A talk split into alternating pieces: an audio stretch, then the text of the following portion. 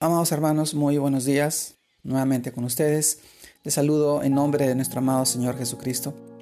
Y en este tiempo, en este día, quisiera poder compartirles el, tema de hoy, que se titula Vivir para Cristo.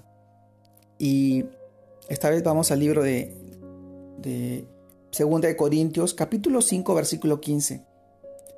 Y murió, y por todos murió, para que los que viven ya no vivan para sí sino para aquel que murió y resucitó por ellos.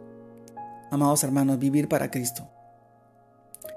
La palabra estremecedora está que acabamos de leer es esta que acabamos de leer.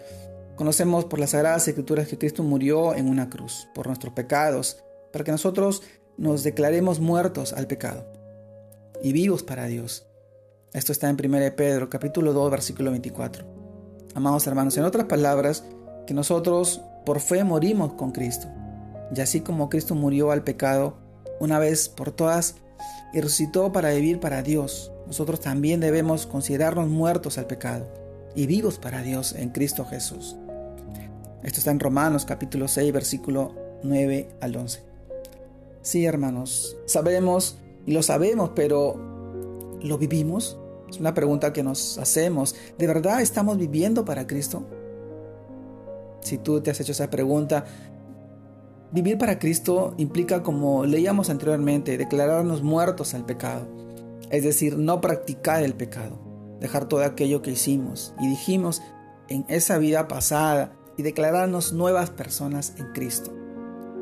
¿Cómo lo podemos entender? Esto lo encontramos en 2 Corintios capítulo 5 versículo, versículo 17.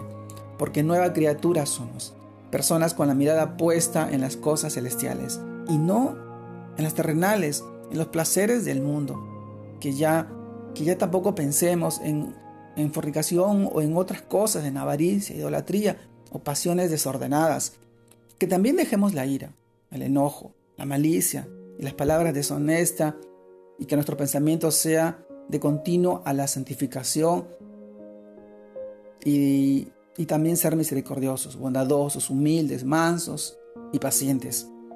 Amados hermanos, eso es vivir para Cristo, personas nacidas de nuevo, con el propósito de agradar a Dios con todo su ser, espiritualmente, en alma y cuerpo, que como dice su palabra en Colosenses capítulo 3, versículo 16, la palabra de Cristo, que la palabra de Cristo more en abundancia en vosotros, enseñándoos y exhortándoos unos a otros en toda sabiduría, cantando con gracia en vuestros corazones al Señor con salmos e himnos y cánticos espirituales.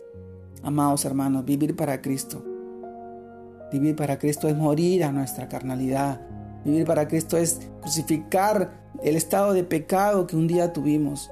Vivir para Cristo es tomar el arado y mirar de frente y no mirar atrás dejar las cosas pasadas y nuestra manera pecaminosa de vivir. Somos nuevas criaturas por el amor y por la gracia, un regalo inmerecido que nuestro amado Señor nos dio a través de su sacrificio en la cruz. Hoy en este tiempo yo te invito y te animo a vivir para Cristo. Que sigas creciendo en el Señor, que sigas leyendo su palabra y que sigas buscando de Él todos los días, con todo tu corazón, con toda tu mente y con toda tu alma. Y recibir las promesas y las bendiciones que Él tiene para ti y para todos aquellos que lo aman y que buscan de Él. Te mando un fuerte abrazo. Dios te guarde y te bendiga en este tiempo y en este día y que sigas creciendo y bendiciendo a tu familia y a tus seres queridos. Saludos a todos. Dios los bendiga.